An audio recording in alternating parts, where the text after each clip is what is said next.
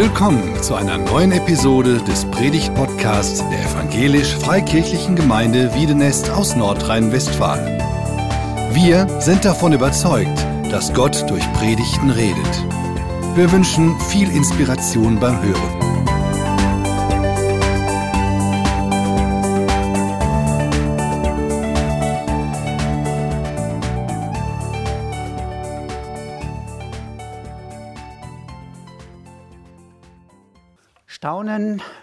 Über die Genialität des Schöpfers. Wann hast du das letzte Mal so richtig gestaunt? So gestaunt, dass dir der Mund offen stand und sagt, wow, das fasziniert mich. Ich hoffe, das passiert heute, dass ähm, ja, ihr staunt und nicht nur staunt, sondern über die Schöpfung, sondern auch begeistert seid von dem Schöpfer. Nach dem Gottesdienst wünsche ich mir hier eigentlich so eine Begeisterung wie in einem Fußballstadion beim Gewinn der Champions League oder der Weltmeisterschaft. Ähm, ich befürchte, es wird nicht so begeistert sein, äh, aber trotzdem äh, ein bisschen Begeisterung für den Schöpfer, das ist so mein Wunsch. Ich möchte beginnen mit einem Vers aus dem Römerbrief. Dort heißt es, Gottes unsichtbares Wesen, das ist seine ewige Kraft und Gottheit, wird er sehen seit der Schöpfung der Welt und wahrgenommen an seinen Werken, sodass sie keine Entschuldigung haben. Nochmal der Vers aus Hoffnung für alle. Gott ist zwar unsichtbar, doch an seinen Werken der Schöpfung haben die Menschen seit jeher seine göttliche Macht und Größe sehen und erfahren können. Deshalb kann sich niemand damit entschuldigen, dass er von Gott nichts gewusst hat. Also erstens, Gottes Wesen ist unsichtbar. Das ist eine Tatsache und mit der sollten wir uns abfinden. Das heißt, Gottes Wesen ist nicht mit den Nervenzellen auf der Netzhaut unseres Augens direkt erkennbar. Warum können wir Gott nicht sehen? Das hat was mit dem Licht zu tun. Ein kurzer Ausflug zum Licht. Was ist Licht? Ganz einfach, periodische Änderung des elektrischen und magnetischen Feldes. Gibt es verschiedene Wellenlängen äh, von äh, Gammastrahlung über ähm, UV-Strahlung, UV-Licht, über Sichtbare bis zu den Radiowellen. Alles ist irgendwie so eine periodische Änderung des elektrischen und magnetischen Feldes. Aber ich will ja jetzt hier keine Physikunterricht machen, sondern nur darauf hinweisen, dass von diesen vielen Wellen unser Auge nur einen ganz kleinen Bereich sehen kann, der zwischen dem ultravioletten und dem Infrarotlicht liegt. Das menschliche Auge ist nur für elektromagnetische Strahlung im Wellenlängenbereich von 380 bis 750 Nanometer empfänglich. Das ist nun mal so. So sind wir gebaut. Das andere können wir nicht sehen. Ist auch, wäre auch schlecht, wenn wir jetzt Radiowellen sehen würden. Dann würden wir hier ARD und ZDF gleichzeitig empfangen. Das wird sich alles nicht gut mischen. Am 12. April 1991 umrundete der russische Kosmonaut Juri Gagarin mit dem Raumschiff Vostok 1 in 108 Minuten einmal die Erde. Er war der erste Mensch, der diesen Planeten verlassen hat.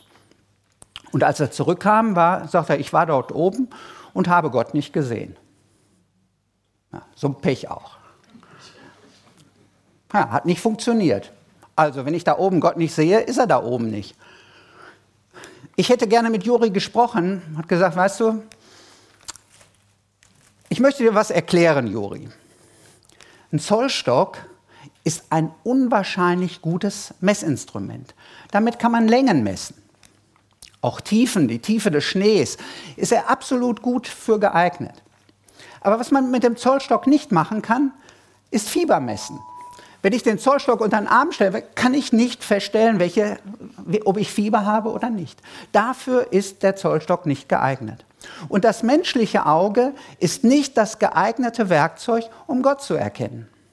Juri, ist dir das nicht klar? Man sieht nur mit dem Herzen gut. Wer hat es gesagt? Ja, der kleine Prinz, der wusste das. Man sieht nur mit dem Herzen gut. Und deswegen ist es wichtig, dass unser Herz eine große Antenne hat, um zu sehen, um zu empfangen. Paulus schreibt davon im Epheserbrief. Gott gebe euch erleuchtete Augen des Herzens. Das ist wichtig, dass unser Herz erleuchtete Augen hat, damit ihr erkennt, zu welcher Hoffnung ihr von ihm berufen seid. Habt ihr das erkannt? Habt ihr diese Hoffnung erkannt? Also unser Herz braucht eine große Antenne und die kann Gott uns schenken. Zweitens, obwohl Gottes Wesen unsichtbar ist, ist es doch wahrnehmbar. Jedes Kunstwerk, jedes Bauwerk, jede Erfindung zeigt etwas von der Genialität des Meisters. Wer von euch kennt Georg Friedrich Händel? Das ist erstaunlich. Ich kenne ihn nicht, weil äh, er ist 1759 oder so gestorben. Ähm, aber ich kenne den Messias, sein, seine Komposition. Und anhand dieser Komposition weiß ich, das muss ein genialer Musiker gewesen sein. Kein Porsche auf der IAA klopft sich auf die Schulter und sagt, boah, was bin ich toll, wie habe ich mich toll entwickelt. Nein, es waren geniale Ingenieure, die dieses Auto konstruiert haben. Und wenn ich mir so einen Chip auf, von so einem Intel-Computer ansehe, dann weiß ich, das sind geniale Leute, die das kreiert haben. Gottes unsichtbares Wesen, das ist seine ewige Kraft und Gottheit, wird er sehen seit der Schöpfung der Welt und wahrgenommen an seinen Werken. Es geht um das Wesen Gottes, das zwar unsichtbar, aber doch wahrnehmbar ist. Es geht darum, etwas von diesem Wesen zu begreifen, obwohl es eigentlich unbegreiflich ist. Es ist nicht griffig, es ist nicht in den Griff zu bekommen. Gottes Wesen soll und will uns berühren. Es will unter die Haut gehen, uns ergreifen, uns erfüllen. Fangen wir an mit dem schönen Kinderlied Weißt du, wie viele Sternlein stehen? Kennt in diesem Raum jemand die Antwort? Nach dem Gottesdienst wird ihr das wissen. Was denkt ihr, wie viele Sterne kann man da auf diesem Bild erkennen? Hat jemand schon mal versucht, Sterne zu zählen? Sind es eine Milliarde? Sind es zehn Milliarden? 100 Milliarden? Es gibt 100 Milliarden Sterne in einer Galaxie. Was ist eine Galaxie? Sowas hier einfach ein Sternhaufen. Wir sind auch Teil eines großen Sternhaufens, die Milchstraße. Irgendwo ist auch die Sonne dabei, Teil der Milchstraße. Die Sonne ist einer von 100 Milliarden Sternen in der Milchstraße. Wie lange braucht man für Sterne zählen? Vielleicht mal kurze Frage. Wenn man in einer Sekunde einen Stern zählt, dann kriegt man in einer Minute 60 Sterne, in einer Stunde 3600 Sterne. An einem Tag kann man 86.400 Sterne zählen. In einem Jahr sind es über 31 Millionen Sterne. Und in 90 Jahren, wenn man mit 10 Jahren anfängt und dann 100 wird, kann man also drei, etwas, knapp 3 Milliarden Sterne zählen. Also noch keine 100 Milliarden. Aber das ohne zu schlafen, äh, wenn man sich auf einen Acht-Stunden-Tag beschränkt, schafft man noch niemals eine Milliarde Sterne äh, in seinen 90 Jahren. Wenn man alle Sterne zählen würde, unserer Galaxie, braucht man 3169 Jahre ungefähr. Jetzt ist die Frage, weißt du, wie viele Galaxien es gibt? Gibt es 1000? Gibt es eine Million? Gibt es eine Milliarde? 10 Milliarden oder 100 Milliarden? Ja, es gibt 100 Milliarden Galaxien im Weltraum, in unserem Universum.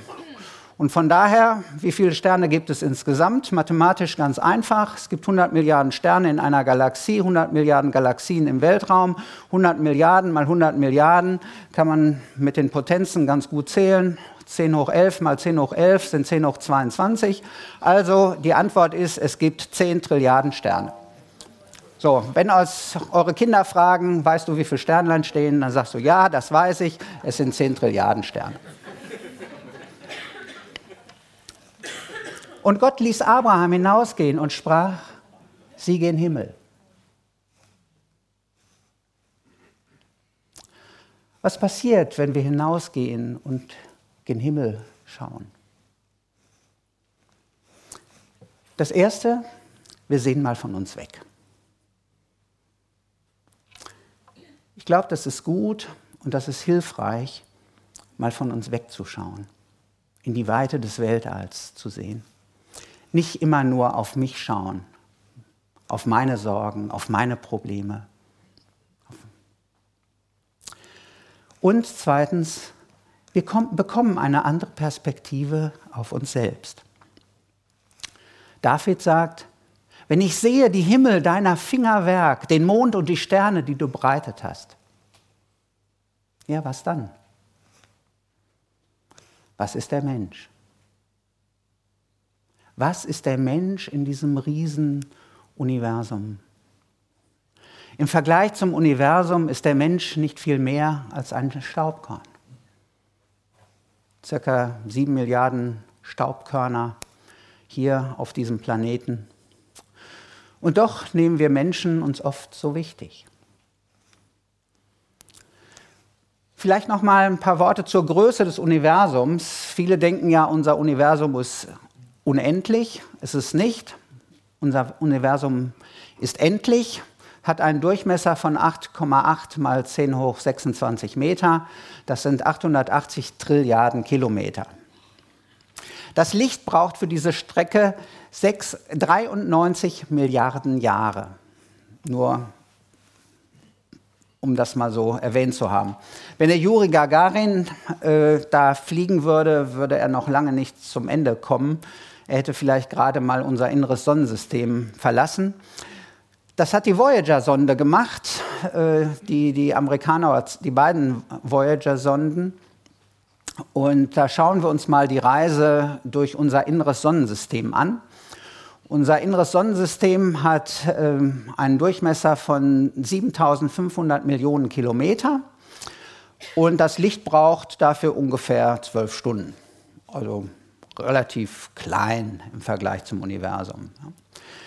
Äh, ja, diese Voyager-Sonde wurde 1977 gestartet und hat 2012 das innere Sonnensystem verlassen Heute ist die Sonde mit 23,3 Milliarden Kilometer von der Erde entfernt. Es gibt also auch einen Live-Ticker, wo man sieht, wie weit sie sich entfernt. Kann man bei der NASA mal googeln. Ähm, Habe ich diese Woche noch die Zahl überprüft.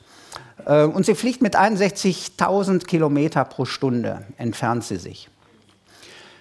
Ja, wie lange braucht diese Sonde bis zum nächsten Stern? Wo ist der nächste Stern? Wer sieht ihn? Da ist er. Proxima Centauri ist der uns am nächsten, der nächste Stern. Hier ein, eine Aufnahme vom Hubble Weltraumteleskop.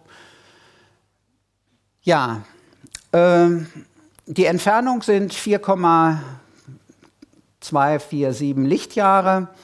Äh, die Ankunft von Voyager 1, sie braucht 76.341 Jahre, 45 Jahre ist es schon geflogen, also es braucht es nur noch 76.296 äh, Jahre, bis es am ersten Stern ankommt. Das Universum ist so groß, dass es nicht in ein menschliches Gehirn reinpasst.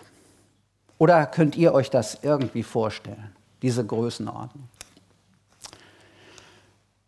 Wenn, wir unser äh, wenn unser Gehirn zu klein ist, um sich das Universum vorzustellen, wie kommen wir nur auf die aberwitzige Idee, den Schöpfer begreifen zu wollen? Gott, der das alles geschaffen hat, ist noch viel größer. Der passt nicht in meine 1500 Gramm graue Masse da oben rein. Und wenn er da reinpassen würde, wäre er mir persönlich zu klein.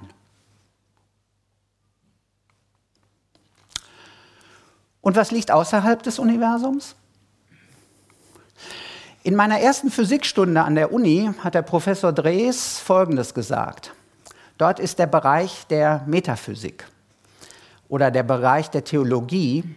Darüber können wir als Naturwissenschaftler keine Aussagen treffen. Das sollten wir auch wissen, dass die Naturwissenschaften Grenzen hat. Sie ist eben Naturwissenschaft und nicht Metaphysik. Es ist Erkenntnisgewinnung über Zusammenhänge der Natur, die durch Beobachtung und oder Experiment immer wieder bestätigt werden können. Übernatürliche Dinge lassen sich nicht mit Naturwissenschaften erklären. Mein zweiter Punkt, Staunen über Gottes Kraft. Gottes unsichtbares Wesen, das ist seine ewige Kraft und Gottheit, wird ersehen seit der Schöpfung der Welt und wahrgenommen an seinen Werken, sodass sie keine Entschuldigung haben, haben wir im Römerbrief gelesen. Schauen wir uns mal die Energie der Sonne an. Die Sonnenmasse, unsere Sonne hat einen Durchmesser von 1,5 Millionen Kilometer. Sie hat eine Masse von rund 2 mal 10 hoch 30 Kilogramm. Das sind 2000 Quadrilliarden Tonnen, wer das mal so sich hinschreiben möchte. Zum Vergleich, die Masse der Erde beträgt 6 mal 10 hoch 24 Kilogramm. Und die Frage ist, wie viel Erdbälle brauchte man, um die Sonne aufzuwiegen? Na, kann jemand mal schätzen, wie viel Erden braucht man, um die Sonne aufzuwiegen? Man braucht 300.000 Erdbälle, um die Sonne aufzuwiegen. Nur mal so zum Vergleich. Zur Energie der Sonne. Im Inneren eines riesigen Kernreaktors wird durch die Verschmelzung von Wasserstoff zu Helium bei Temperaturen um 15 Millionen Grad Energie gewonnen. Die Oberflächentemperatur beträgt rund 5700 Grad Celsius. Von dieser Oberfläche der Photosphäre strömen Licht und Wärme in den Weltraum. So weit, so gut. Die Sonne gibt in jeder Sekunde 10 hoch 23 Kilojoule an Energie ab. Das sind 100 Billiarden Megawatt. Und wenn man mal die berühmte Einsteinsche Formel E gleich mc Quadrat anwendet und dann mal ausrechnet, wie viel Masse wird in Energie umgewandelt, dann wird in jeder Sekunde auf der Sonne 4,2 Millionen Tonnen Masse in Energie umgesetzt. Das heißt, die Sonne wird in jeder Sekunde um 4,2 Millionen Tonnen Masse leichter, kleiner. Habt ihr das gemerkt? Nö. Die ist so groß, die kann das verkraften. Aber von dieser riesen Energiemenge wird nur ein Milliardstel Teil erreicht die Erde. Ja, das andere geht einfach in den Weltraum. Aber das sind immer noch 100 Millionen Megawatt, circa 1,4 Kilowatt pro Quadratmeter und macht das macht das Leben hier auf der Erde so angenehm. Wo kommt diese Energie überhaupt her?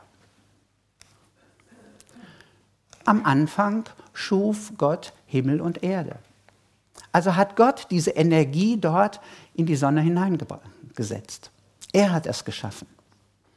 So viel Energie, dass die Sonne noch Millionen von Jahren leuchten kann. Neben unseren Sonnen leuchten noch 10 hoch 22 weitere Sterne. 100 Milliarden Sonnen in 100 Milliarden Galaxien. Ist das nicht eine unwahrscheinliche Energieverschwendung? Wir können doch, wir haben doch immer Energieprobleme und da wird so viel Energie verschwendet. Was lernen wir von, diesem, von diesen Tatsachen über das Wesen Gottes? Für mich wird daran deutlich, Gott steckt nicht in einer Energiekrise. Er hat genügend Energie, geht sehr verschwenderisch damit um. Jesus sagt, kommt her zu mir alle, die ihr mühselig und beladen seid. Ich will euch erquicken. Steckt ihr in einer Energiekrise? Seid ihr kraftlos, schwach? Gott steckt nicht in einer Energiekrise und deswegen kann Gott auch unser persönliches Energieproblem lösen. Frage, haben wir vielleicht nur den Hahn zugedreht?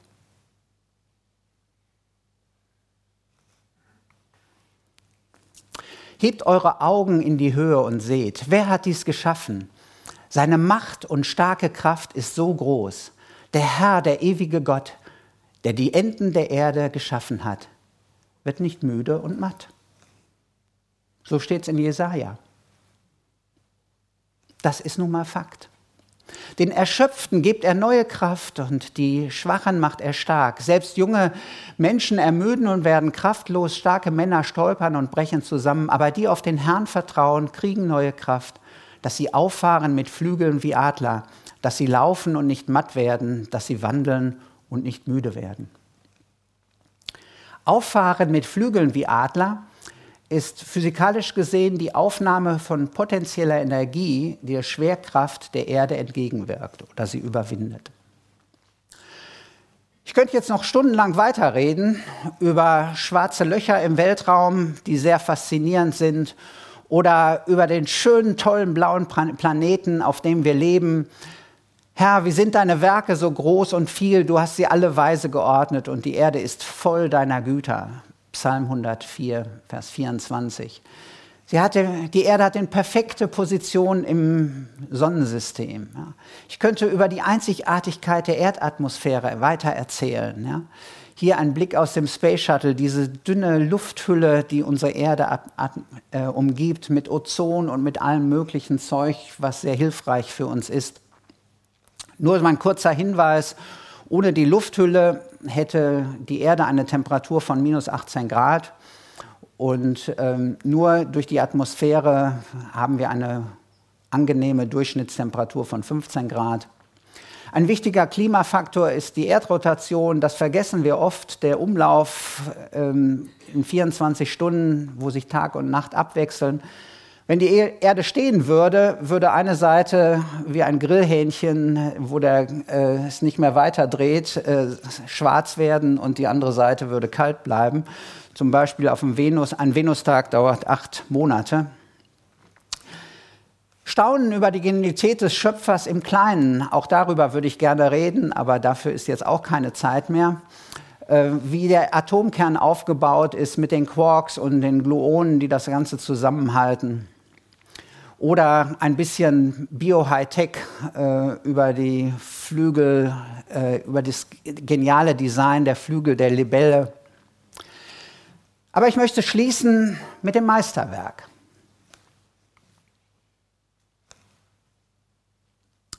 Das ist das Meisterwerk. Was siehst du morgens, wenn du in den Spiegel schaust? Guckst du den Typen an und sagst, ich kenne dich nicht, aber ich wasche dich trotzdem.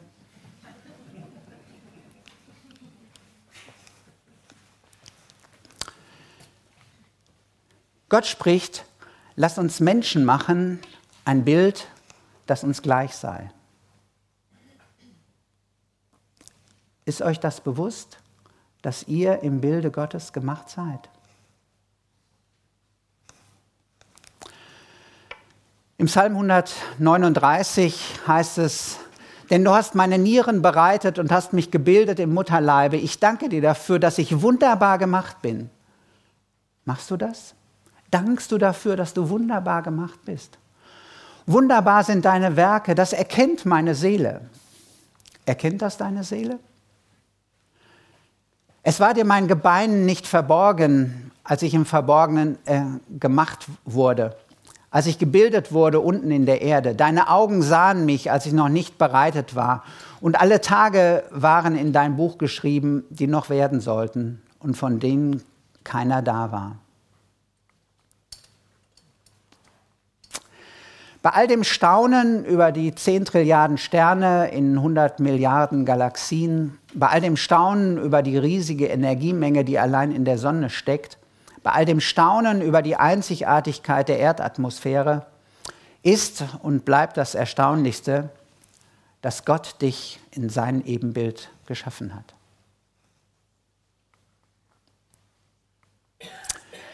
Lerne das Staunen nicht nur, wenn du in einer klaren Nacht den Sternenhimmel betrachtest, sondern auch jeden Morgen, wenn du in den Spiegel schaust. Ich fasse zusammen, obwohl Gottes Wesen unsichtbar ist und es dennoch ist es dennoch an der Schöpfung wahrnehmbar. Zweitens, Gott ist immer größer als unsere Vorstellungen von ihm. Drittens, Gott steckt nicht in einer Energiekrise. Viertens, Gott ist ein genialer Baumeister. Und fünftens, du bist gewollt, geliebt, kein Kind des Zufalls, sondern geschaffen in seinem Ebenbild. Mich hat mal jemand nach, dem, nach einem Vortrag gefragt, wer kann sich all diese Zahlen merken? Darum geht es nicht, sich Zahlen zu merken, sondern dem Staunen über die Genialität des Schöpfers sollte immer die Anbetung des Schöpfers folgen. So groß ist der Herr. Das wollen wir jetzt gemeinsam singen.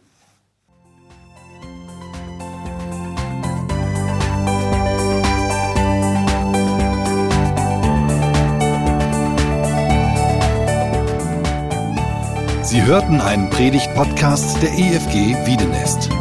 Weitere Predigten, Informationen zu Jesus Christus und zu unserer Gemeinde gibt es unter www.efg-wiedenest.de.